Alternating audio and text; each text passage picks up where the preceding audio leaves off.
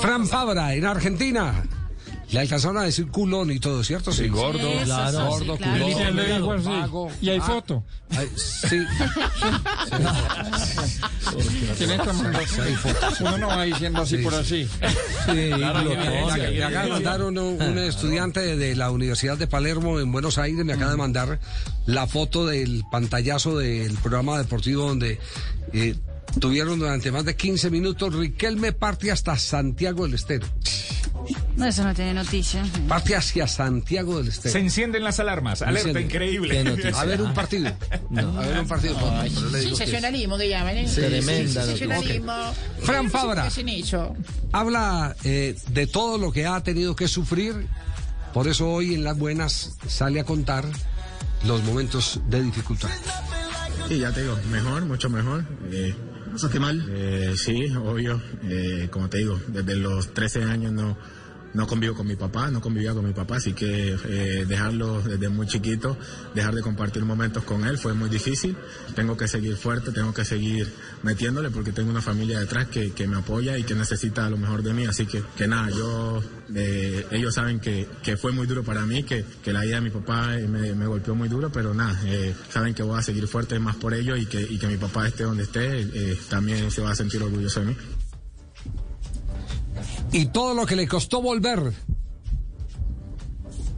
Y es difícil, mira que eh, los primeros eh, los primeros partidos que vuelvo de, lo de la muerte de mi papá, eh, no entreno ni un día, llevaba tres semanas sin entrenar, que me toca jugar contra San Lorenzo, pero el equipo me necesitaba, este- estuviera como estuviera, porque Barco tenía un golpe, así que eh, entro a la cancha sin, sin entrenar ni un minuto, sin hacer ni una pretemporada, aún hoy llevo sin hacer una pretemporada, pero que de partido a partido, entrenamiento tras entrenamiento ya me voy sintiendo mejor, pero era muy difícil esos primeros partidos que, que quizá eh, la gente juzga eh, que de que me sentía mal, de que, que Fabra no estaba bien, pero no sabían que venía sin hacer fútbol, sin entrenar y ese tipo de cosas. Así que nada, eh, me enfoqué ahora en, en entrenar, entrenar, entrenar y ahora por suerte vamos agarrando nivel.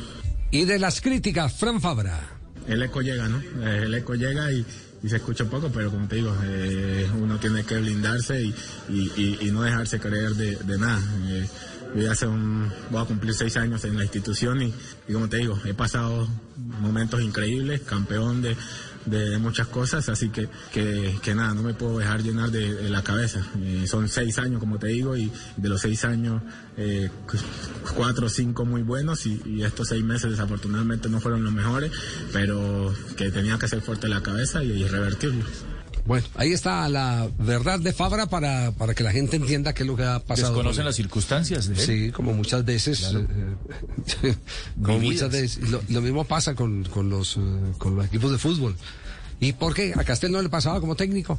¿Y Castel por qué no puso a fulanito de tal y a Sí, pero no fulanito de tal? Tenía, tiene tenía una ampolla en el dedo. ¿Cierto? Y, y acá un drama familiar, O que mentalmente, obviamente sí, que, claro. que lo golpeó, ¿no? Claro. Eh, lo debilitó anímicamente. Afortunadamente creo yo, Javier, que Sí. la gente al interior del club, la- la- los dirigentes y los técnicos, eh, creo yo que comprendían la situación y por eso lo, lo han sostenido y lo tienen en el club. Seguramente la gente afuera eh, no, no tiene por qué saber esas cosas y bueno, y reacciona ante lo que veía de, de Fabra, como cualquier hincha que reacciona ante lo que ve de, de su, de su jugador de su club.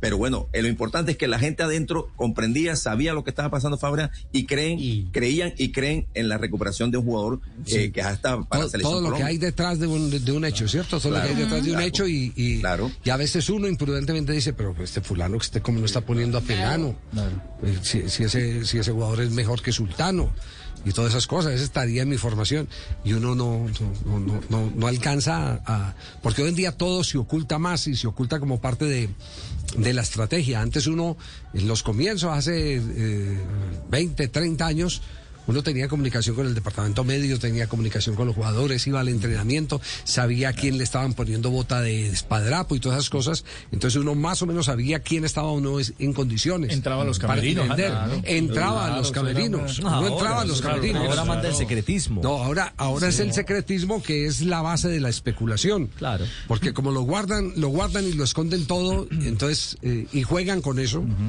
entonces termina, termina la especulación como protagonista principal principal de, de los hechos y eso marea mucho a, a la masa. Y la tecnología también le da herramientas ahora a los entrenadores para llenarse de argumentos. Como diría Tino Aprilla, lo importante es sostenerlo. ¿Eh? Sostener lo Sí, que... o sea, al jugador hay Al que jugador. sostenerlo. Seria. 6-9 Javi para Frank Fabra durante el fin de semana. 6-9 6-9 fue, fue, fue de los mejores calificados, sí. Sí, señor. Fue el eh, tercer mejor calificado después de Izquierdos y de Rolón, que tuvieron ambas la misma calificación de 7.5 en el partido. El triunfo de Boca frente al Colón. campeón Colón. Sí, 1-0 gol de Pavón. Muy bien.